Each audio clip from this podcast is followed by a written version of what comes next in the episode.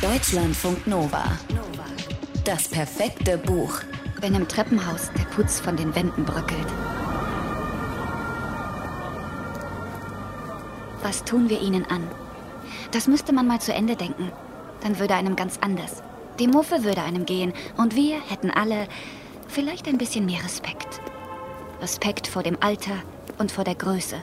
Vor dem Beton, vor dem Stahl und vor den unfassbar vielen Leitungen, durch die Tag und Nacht Wasser, Strom und Gas fließen.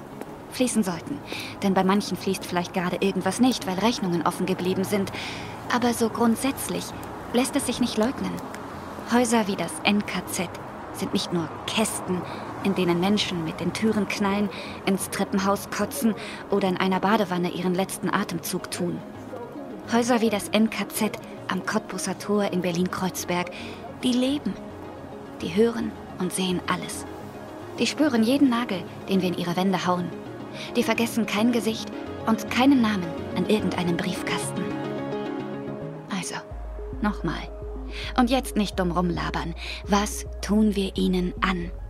Den Häusern, in denen wir wohnen, die wir in die Welt setzen, um darin Babys zu kriegen und Pläne zu schmieden, in denen wir Stullen schmieren und Fladenbrote backen, um sie mit zur Arbeit zu nehmen, den Häusern, neben die wir Parks und Spielplätze setzen, mit ein paar Bäumen darauf und Büschen, in denen sich Drogendealer verstecken.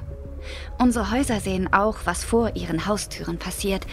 Wir legen Straßen um sie, breite, graue Bänder, auf denen immer was los ist. Wir graben U-Bahn-Tunnel an ihren Kellern vorbei, mit Eingängen, aus denen wir auftauchen wie aus einem Portal in eine Parallelwelt. Wir eröffnen Cafés, Stadtteilbibliotheken und Fixerstuben.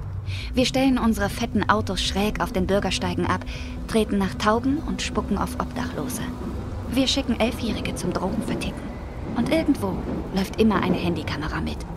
All das in den Schatten unserer Häuser.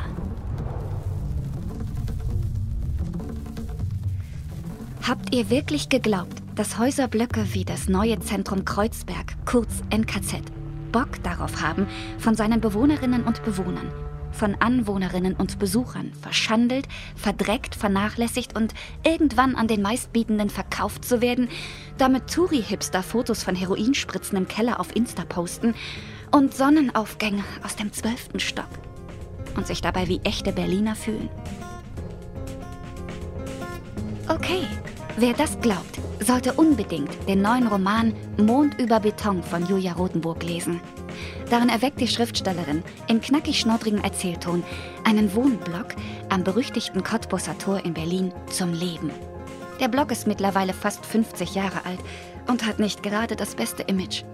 Und weil ein Haus auch immer das Produkt seiner BewohnerInnen ist, widmet sich Julia Rothenburg ein paar von ihnen mit viel Hingabe und Liebe zum Detail.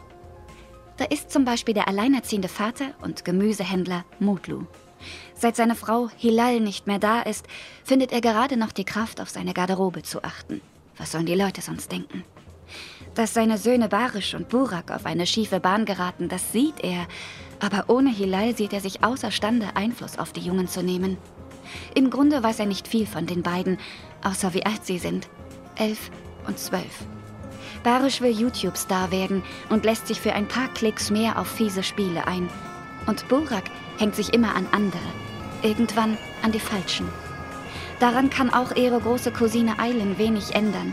Als sie eines Tages mit ansehen muss, wie der kleine heulende Burak von der Polizei aufgegriffen und festgehalten wird, spricht sie ein ziemlich irrer Typ an, der behauptet, was beobachtet zu haben.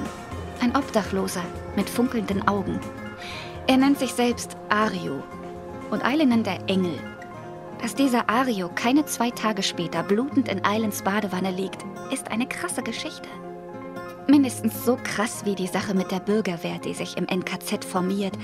Allen voran Günther und sein Schlagstock. Nein, das Haus kann all diese Geschichten nicht länger ertragen.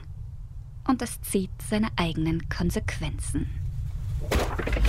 Deutschlandfunk Nova. Das perfekte Buch.